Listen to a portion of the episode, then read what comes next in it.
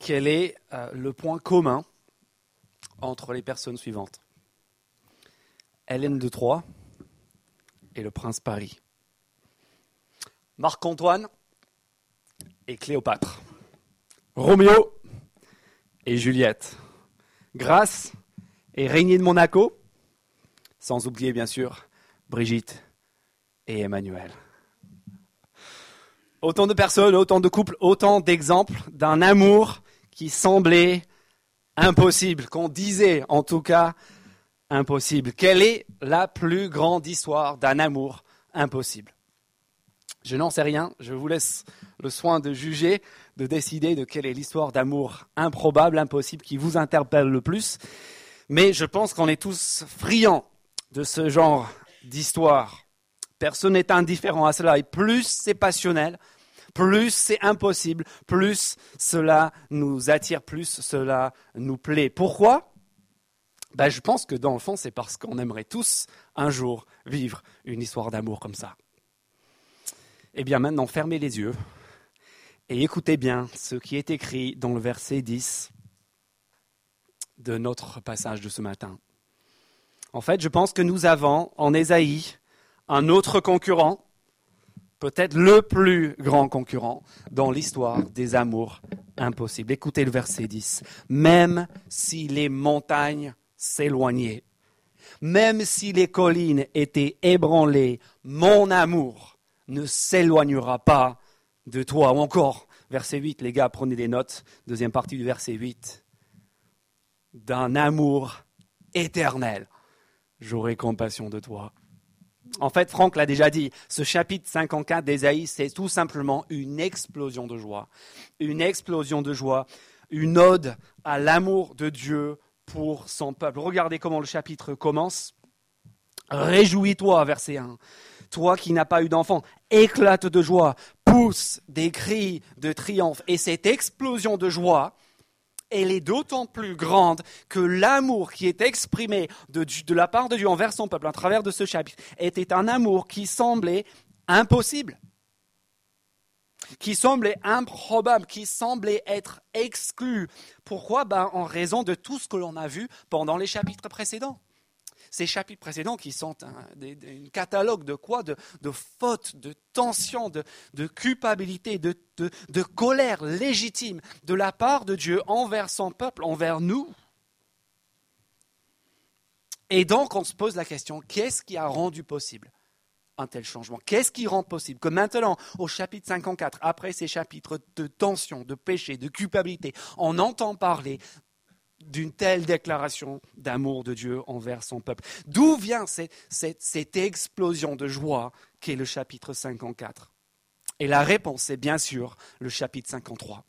C'est ce que nous avons vu la semaine passée. Ce qui change le statut de ce peuple, ce qui change aussi notre statut devant Dieu, c'est tout simplement ce que Dieu a fait pour nous. C'est parce que nous avons fait pour lui, c'est ce que lui a fait pour nous à travers la personne de son serviteur son serviteur qu'on a identifié la semaine passée comme étant le Seigneur Jésus, c'est son œuvre, le fait que lui a porté notre péché, notre faute, qui rend possible désormais cette explosion de joie et de reconnaissance que nous pouvons nous approprier ce matin.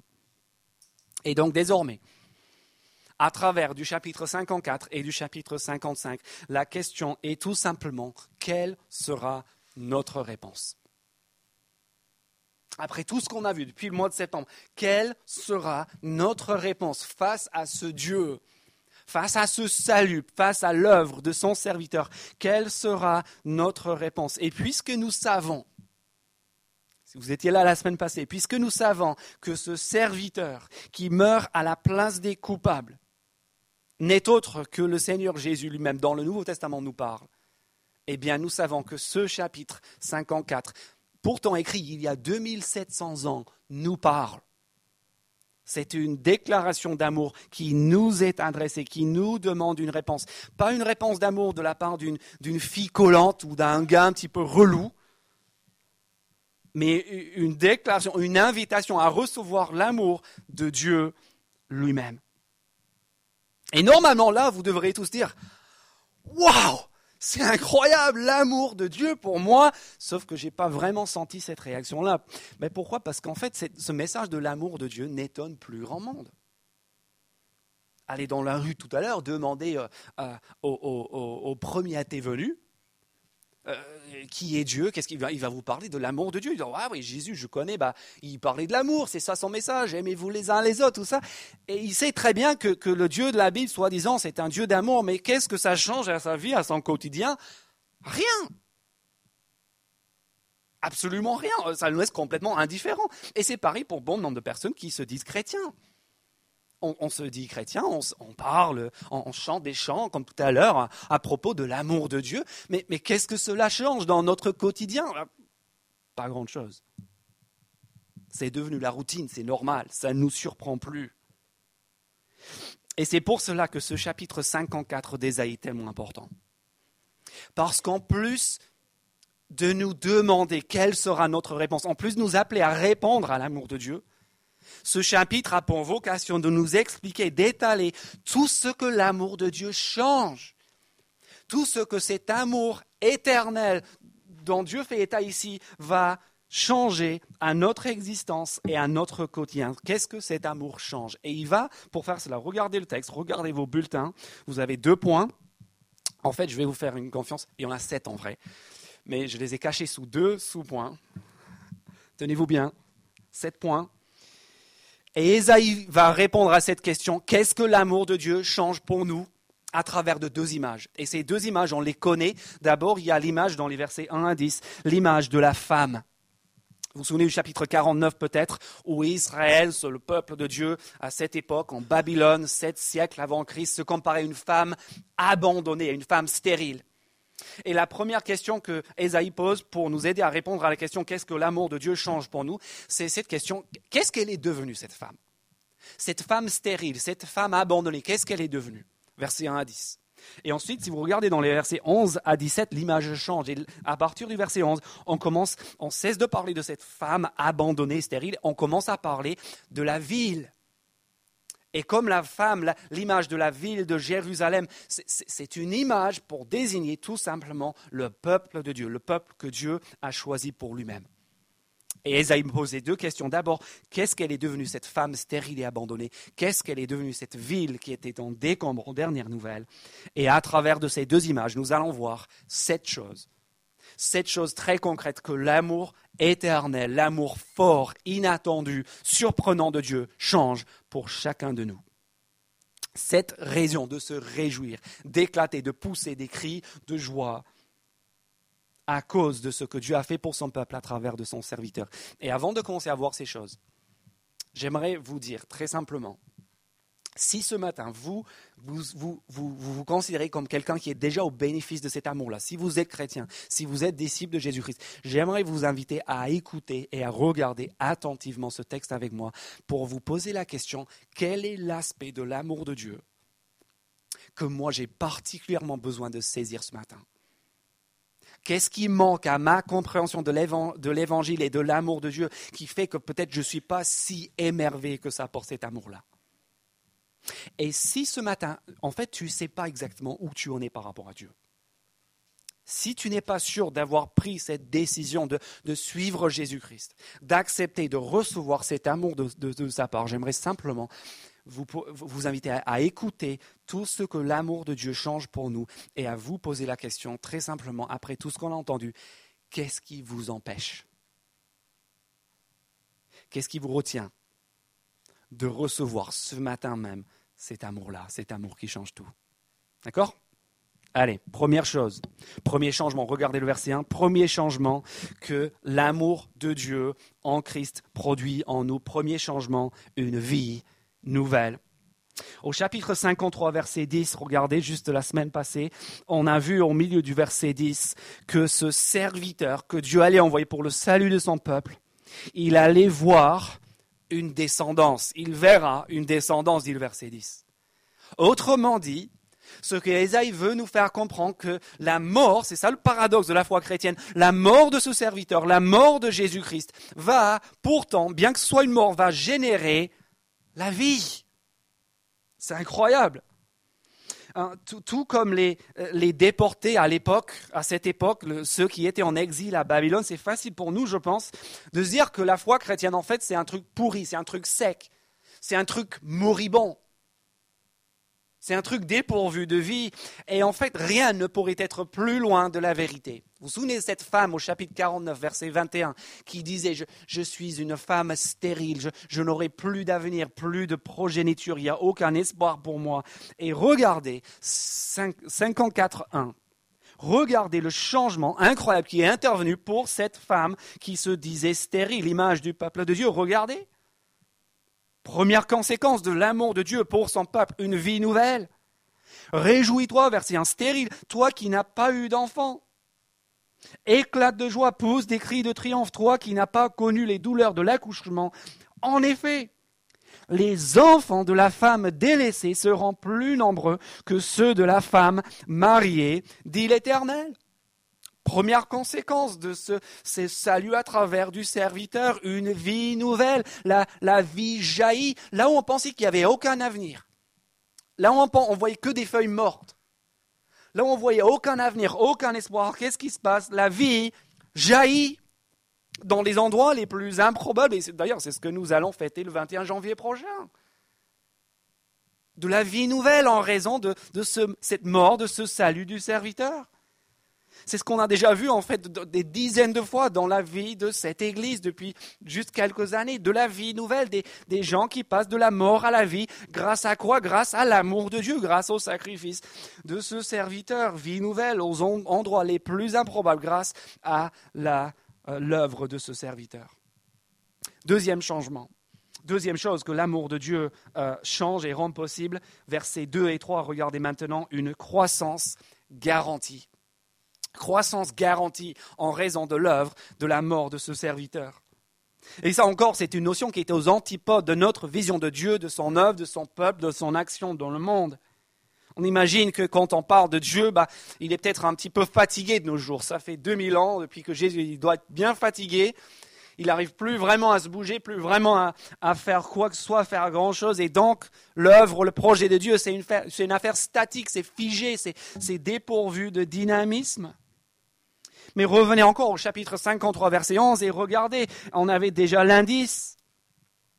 On lisait à la fin du verset 11 que la, la, mort du serviteur allait procurer la justice à qui, à la fin du verset 11 du chapitre 53, à beaucoup d'hommes. Pareil à la fin du verset 13 euh, euh, du chapitre 53. Parce qu'il a porté le péché de beaucoup d'hommes. Il y a ces attentes qu'en soi, ça, ça va prendre de l'ampleur. L'œuvre de ce serviteur, le salut, l'amour de Dieu, concerne le plus grand nombre. Un nombre d'ailleurs qui ne cesse de grandir. Et c'est pour cela qu'on entend au verset 2 du chapitre 54, regardez, agrandis l'espace de ta, de ta tente. En notre langage à nous, euh, abat les cloisons. Les cloisons, pardon. Dépose ton permis de construire à la mairie. Commence à, faire des achats pour réaliser la, surélévation de ta maison. Regardez verset 2 encore. Qu'on déplie l'étoile qui, qui te servait d'habitation. Verset 3, en effet, tu déborderas à droite et, à gauche et ta descendance envahira toutes les nations. Vous voyez, la mort de ce serviteur va pas juste générer une vie nouvelle par-ci ou par-là. Non, non, la, mort du serviteur va, va provoquer un immense torrent. On ne pourra pas arrêter cette croissance. Deuxième conséquence de la mort du serviteur, une croissance que rien ne peut arrêter. Pensez un peu plus tard dans la Bible, pensez aux actes des apôtres. Pensez à ce message de la mort du serviteur qui se répand à vitesse grand V partout dans l'Empire romain en l'espace de quelques années jusqu'au siège même de l'Empire, jusqu'à Rome. Euh, pensez au nombre qui partout dans le monde, aujourd'hui, 2700 ans plus tard, combien de millions, voire de milliards de personnes se réunissent ce matin même, partout sur cette planète, pour adorer un serviteur crucifié? Pensez à l'histoire de notre Église ici. Il y a quatre ans, on était douze personnes dans un salon.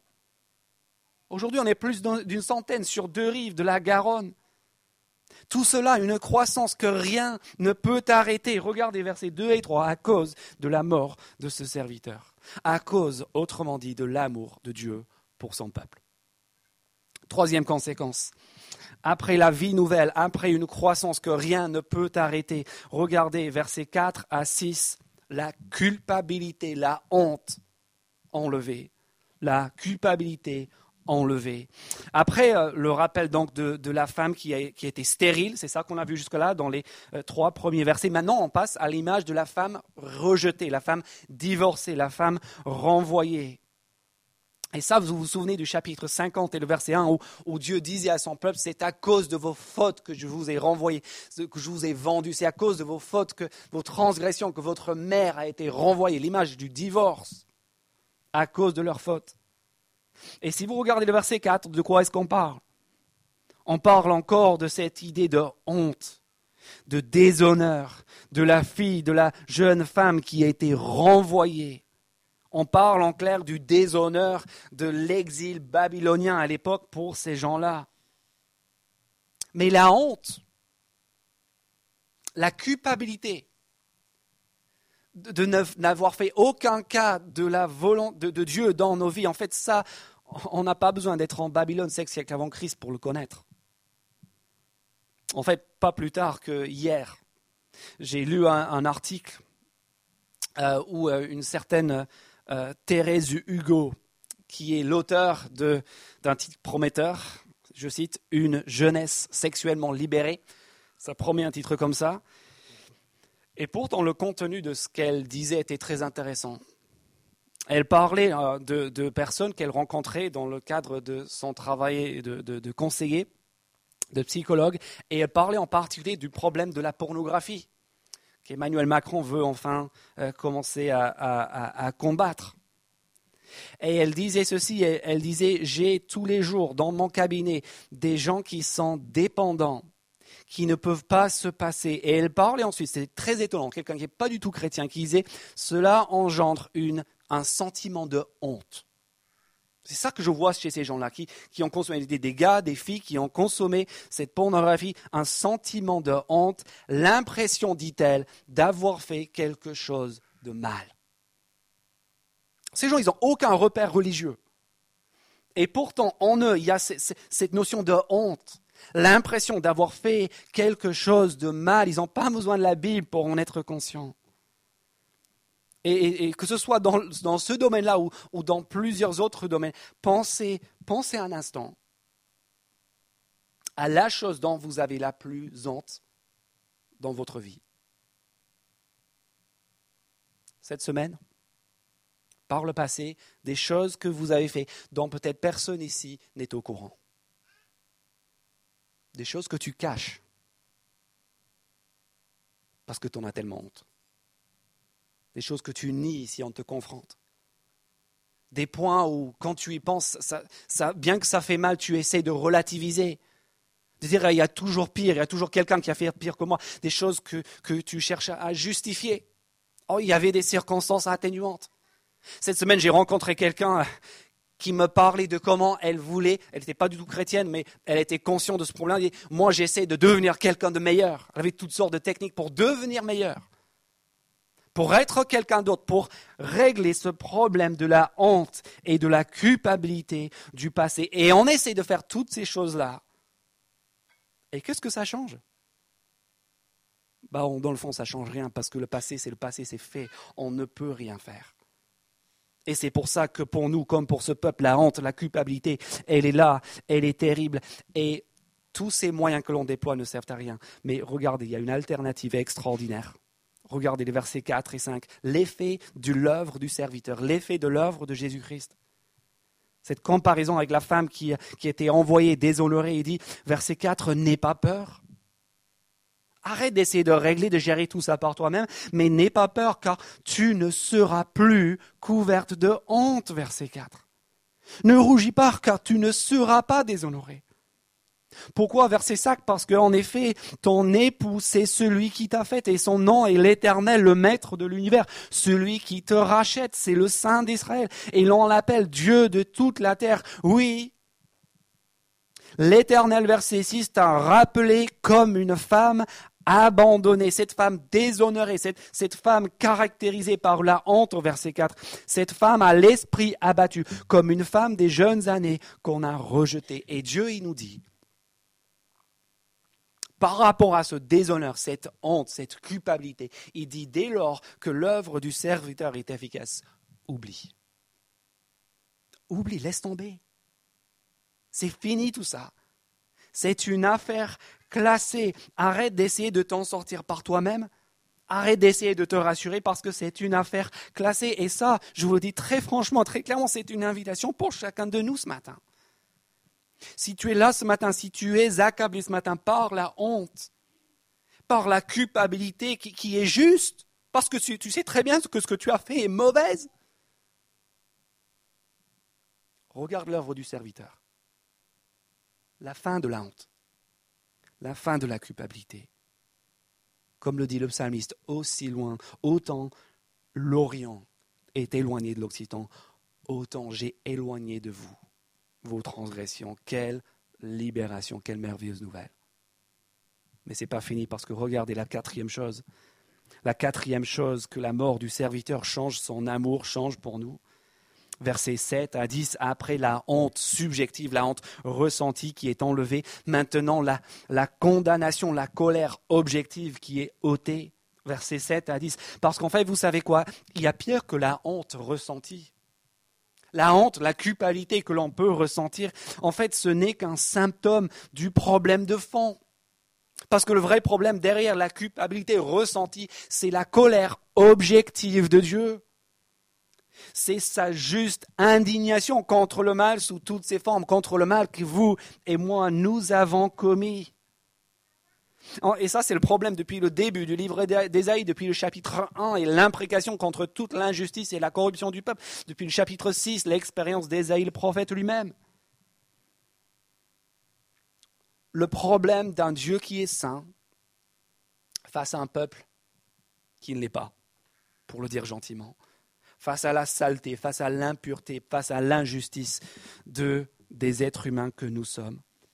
Et en fait, ce qu'on a vu au chapitre 51, si vous vous en souvenez, c'est que même le retour de l'exil ne peut rien y changer. Au chapitre 51, même après qu'on sait que Babylone va tomber, que le peuple va être racheté, on entend parler encore de cette coupe de la colère de Dieu qui, qui doit être éloignée du peuple. Mais maintenant, Maintenant, regardez chapitre 53, verset 5. Grâce à l'œuvre du serviteur.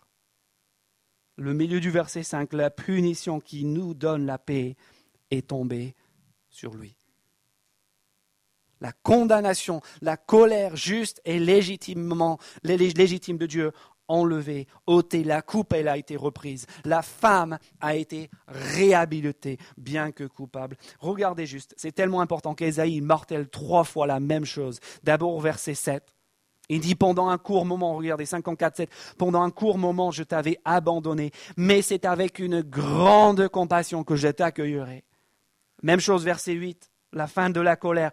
Dans un débordement de colère, je m'étais un instant caché à toi. Un instant, tu parles, ils ont, ils ont dû avoir l'impression que c'était plus qu'un instant. Mais dans un débordement de colère, je m'étais un instant caché à toi. Mais avec un amour éternel, j'aurai compassion de toi, dit l'Éternel, celui qui te rachète. Et puis encore une troisième fois, la même chose, la fin de la colère, la fin de l'irritation, remplacée par la compassion versets 9 et 10 par analogie avec le passé. En effet, la situation, dit Dieu, est pour moi telle qu'à celle de Noé. Allusion à la Genèse, le premier livre de la Bible. J'avais juré que le déluge qui a frappé Noé ne frapperait plus la terre. De même, je jure, je jure de ne plus mériter contre toi, de ne plus te menacer, même si les montagnes s'éloignaient, même si les collines étaient ébranlées, mon amour ne s'éloignerait pas de toi dit l'Éternel. Mon alliance de paix ne sera pas ébranlée, dit celui qui a compassion de toi, dit l'Éternel. Voilà la quatrième conséquence. Et elle est peut-être la plus grande de l'œuvre du serviteur, cette culpabilité, cette condamnation, pardon, cette colère objective de Dieu est ôté. Nous qui étions par nature les objets de sa colère, nous devenons les objets de sa compassion. Ce qui veut dire que ce matin, le Dieu de la Bible, que, personne ne, ne, se trompe là-dessus, le Dieu de la Bible, il n'est pas loin ce matin. Il est proche de nous. Le Dieu de la Bible n'est pas contre nous. Il n'est pas contre nous, il est pour nous. À cause de l'œuvre de son serviteur, parce que la faute a été portée et parce que la colère désormais a été reprise. Cinquième chose, que l'amour de Dieu au travers de son serviteur change pour son peuple. Maintenant, regardez les versets 11 à 12. Une valeur inestimable. Et ici, on passe de l'image de la femme, d'abord la femme stérile, avec la vie nouvelle et la croissance garantie. Ensuite, la femme renvoyée, la femme divorcée, avec euh, la, la culpabilité enlevée et la condamnation reprise. Maintenant, on passe à la ville. Versets 11 à 17, deuxième image du peuple de Dieu. Et ici, on apprend que, euh, que cette ville, elle aura une valeur incroyable, elle sera spectaculaire, elle sera précieuse. Parce que souvenez-vous bien que cet exil, à l'époque, pour le peuple de Dieu, c'était un double drame. Il y avait deux problèmes. Il y avait le problème d'abord des déportés qui étaient comparés à cette femme renvoyée en Babylone, rejetée loin. Que va devenir ce peuple déporté? Premier problème. Deuxième problème, la ville la patrie, la ville mère, que va devenir Jérusalem, les décombres qui ont été balayés et, foulés aux pieds des armées étrangères. Et si on s'aperçoit, regardez versets 11 et 12, qu'est-ce qu'elle est devenue cette ville? La femme stérile a une progéniture abondante la femme rejetée, divorcée, a été reprise, comblée d'un amour inconditionnel. Et maintenant, que, que devient la ville? Versets 11 et 12, regardez. Grâce au serviteur, grâce au serviteur, la ville battue va devenir la ville, pardonnez-moi l'expression, la ville la, la, la, ville qui avait été détruite sera reconstruite. Verset 11. Malheureuse, toi qui es battu par la tempête et que personne ne console, je pose tes pierres avec du mortier et je te donnerai des fondations en saphir je ferai tes ouvertures en rubis, tes portes en escarboucle et toute son enceinte en pierre précieuse. En gros, on passe du taudis à la baraque en pierre massive avec des jardins paysagers, avec des robinets en or, avec des sols de marbre. Le, tas de poussière va devenir une ville précieuse, une, une ville d'une valeur inestimable. Dieu est en train de dire en gros, en fait, mon peuple a une telle, valeur à mes, à mes yeux qu'aucune dépense, aucune dépense n'est trop extravagante, parce que ce peuple est précieux, parce que ce peuple est le peuple que Dieu a choisi d'aimer d'un amour éternel, d'un amour abondant. Voilà ce que l'amour de Dieu en Christ change pour vous et pour moi si nous l'acceptons ce matin. Cela veut dire qu'en fait, c'est ça qui est incroyable, on n'a pas de la valeur vous êtes arrivé ce matin en pensant que vous aviez de la valeur en fonction de quoi? De votre apparence physique? De votre métier? De combien d'argent vous gagnez De la maison, de l'appartement dans, dans, lesquels vous habitez? Parce que vous étiez en couple? Parce que vous aviez des enfants? On arrive tous avec, avec ce qui nous donne de la valeur, avec ce qui nous fait exister, parce qu'on est français et pas étranger parce qu'on est cadre plutôt que chômeur, parce qu'on est en forme et pas malade, parce qu'on a des fringues de marque et pas de premier prix. Et Dieu nous dit, mais oubliez tout cela. Parce que tous ceux qui sont au bénéfice de l'œuvre du serviteur, je leur confère une valeur inestimable, intrinsèque, qui n'est pas liée à l'extérieur, qui n'est pas, n'est pas liée à l'apparence, mais qui est liée à l'être, à ce qu'ils sont en tant que son peuple, d'une valeur intrinsèque inestimable. Et cela veut dire qu'on a tous la même valeur. Il n'y a pas de différence entre nous si nous sommes disciples de Jésus-Christ. On a tous cette même valeur intrinsèque, inestimable aux yeux de Dieu. Imaginez juste un instant. Exercice d'imagination. Imaginez un instant ce que cela changerait si on le croyait vraiment.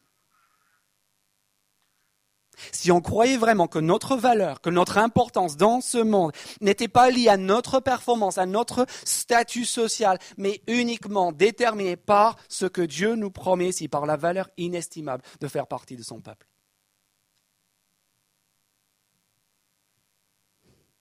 Fini les jeux de paraître. Fini de, de faire les frimeurs, de cacher nos faiblesses de, cacher nos défauts, défauts pour que personne ne, les voie. je sais qu'il y a des gens ici, vous, ne parlez jamais de vos défauts. Parce que vous ne voulez pas que, les gens sachent quels sont vraiment vos problèmes. Parce que vous avez peur que si vous en parlez, bah, les autres vont penser oh, cette personne est horrible, je ne veux plus la fréquenter. Puis on a d'autres parmi nous qui, qui, au contraire, aiment mettre en, mettre en valeur nos problèmes, nos difficultés tout ce dont nous avons été la victime. Mais, en fait, c'est la même dynamique, c'est pareil, c'est juste pour se mettre en valeur. C'est parce qu'on n'a pas cru que notre valeur ne vient pas de ce que nous sommes, de, l'absence de problème ou de, de, la grandeur de nos problèmes. C'est parce qu'on n'a pas compris notre valeur intrinsèque. On n'a pas à la trouver ailleurs qu'ici. Dans le fait que nous appartenons à ce peuple, à cette ville, avec les robinets en or, avec les sols de marbre, où aucune dépense n'est trop extravagante. Tellement cette ville, ce peuple est aimé de Dieu. Sixième changement. Sixième changement, versets 13 et 14. Regardez maintenant, après la valeur inestimable, intrinsèque que Dieu confère à ce peuple, à travers de l'œuvre et de l'amour du serviteur. Maintenant, versets 13 et 14 sont sa transformation intérieure transformation intérieure. En Ésaïe 53, verset 11, on a appris que l'œuvre du serviteur procurerait quoi?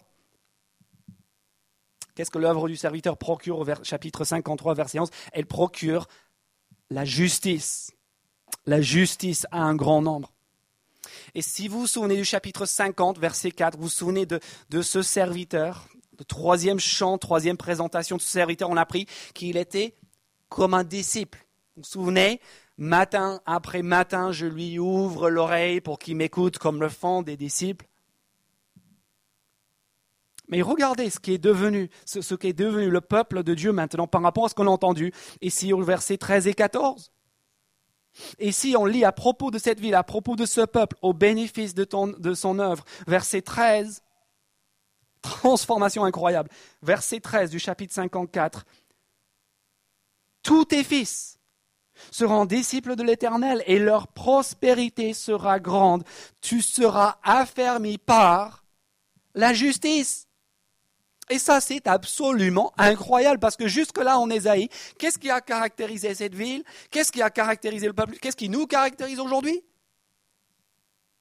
Bah, Le fait d'être sourd et aveugle, d'être complètement insensible à ce que Dieu veut nous dire, de nous en ficher royalement, comme la plupart des Français ce matin. Et le fait d'être injuste, d'avoir des vies marquées par le péché, par la corruption, par la faute. Et regardez ce qui se passe maintenant au chapitre 54. C'est incroyable. À cause de l'amour de Dieu, à cause de l'amour de ce serviteur.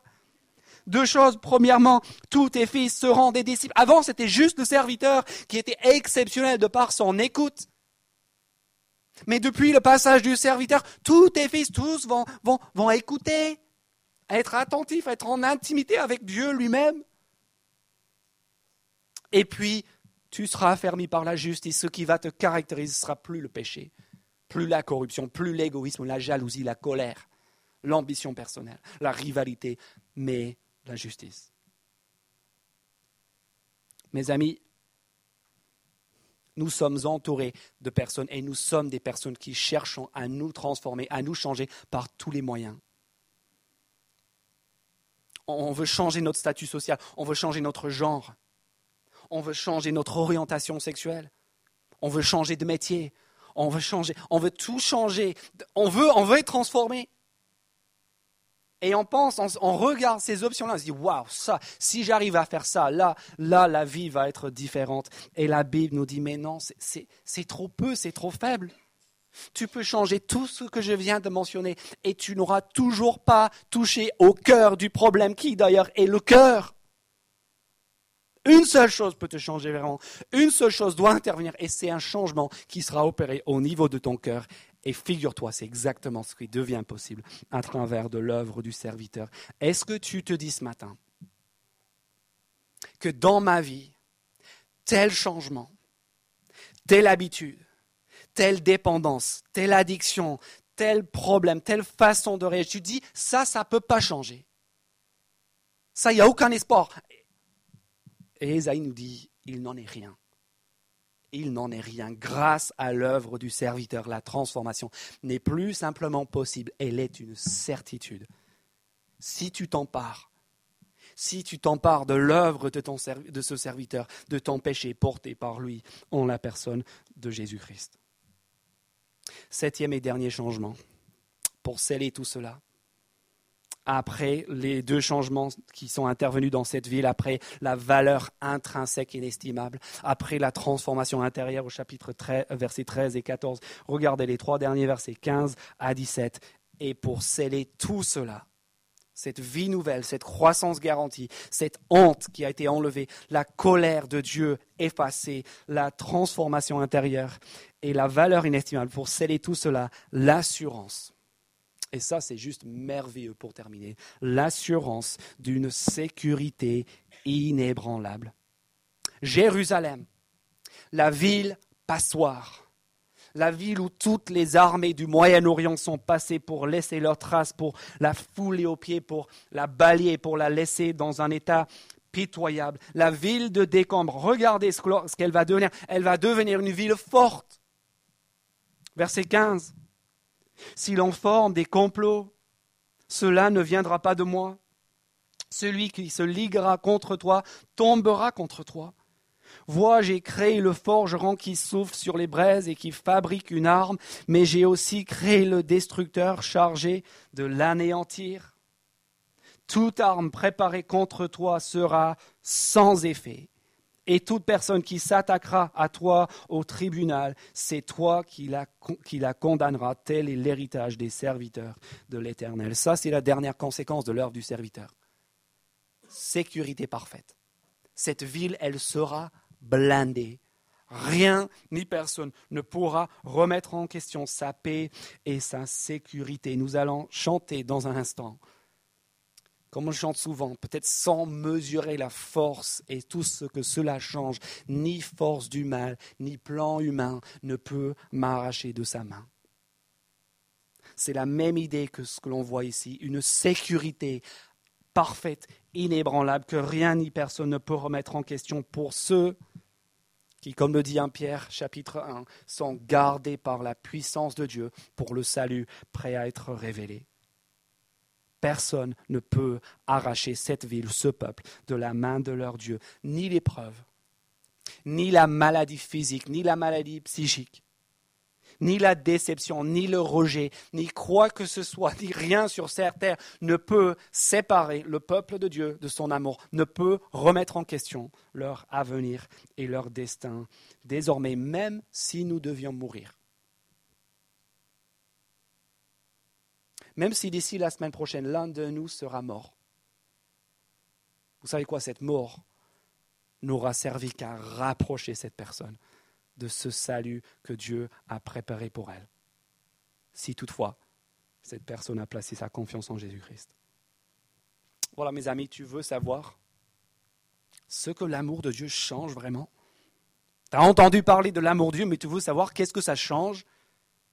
Qu'est-ce que ça produit? Prenez Ésaïe 54 cet après-midi. Relisez à la lumière de tout ce que l'on vient de voir et pose-toi la question, quelle sera ta réponse?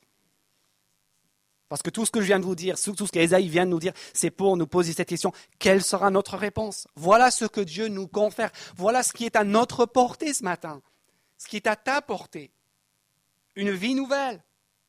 Croissance garantie la fin de la honte et de la culpabilité, la colère de Dieu définitivement ôtée et remplacée par sa compassion, par son amour éternel. Une valeur intrinsèque, inestimable, qui n'est pas liée à ta performance, à ton statut social, à ton apparence physique, à ton genre. Une transformation intérieure en profondeur et enfin une sécurité inébranlable. Ma question pour vous ce matin, elle est simple. Est-ce que vous avez un autre endroit une autre personne qui pourra vous offrir ne serait-ce que 10% de tout cela. Si tu es déjà disciple de Jésus-Christ, je, veux te poser la question, parmi ces choses que je viens de mentionner, que Esaïe met en exergue ici, quelle est celle dont tu as besoin de, te saisir? Quelle est celle que tu as besoin de, de t'approprier, de te réapproprier? Et si tu n'es pas encore disciple de Jésus-Christ, si tu ne sais pas où tu en es avec Dieu ce matin, est-ce que je peux te poser la question, est-ce qu'il y a quelque chose Est-ce qu'il y a quelque chose qui t'empêche de recevoir tout cela, de recevoir tous ces changements extraordinaires que l'amour de Dieu, à travers de son serviteur, rend possible pour qui le veut? On prie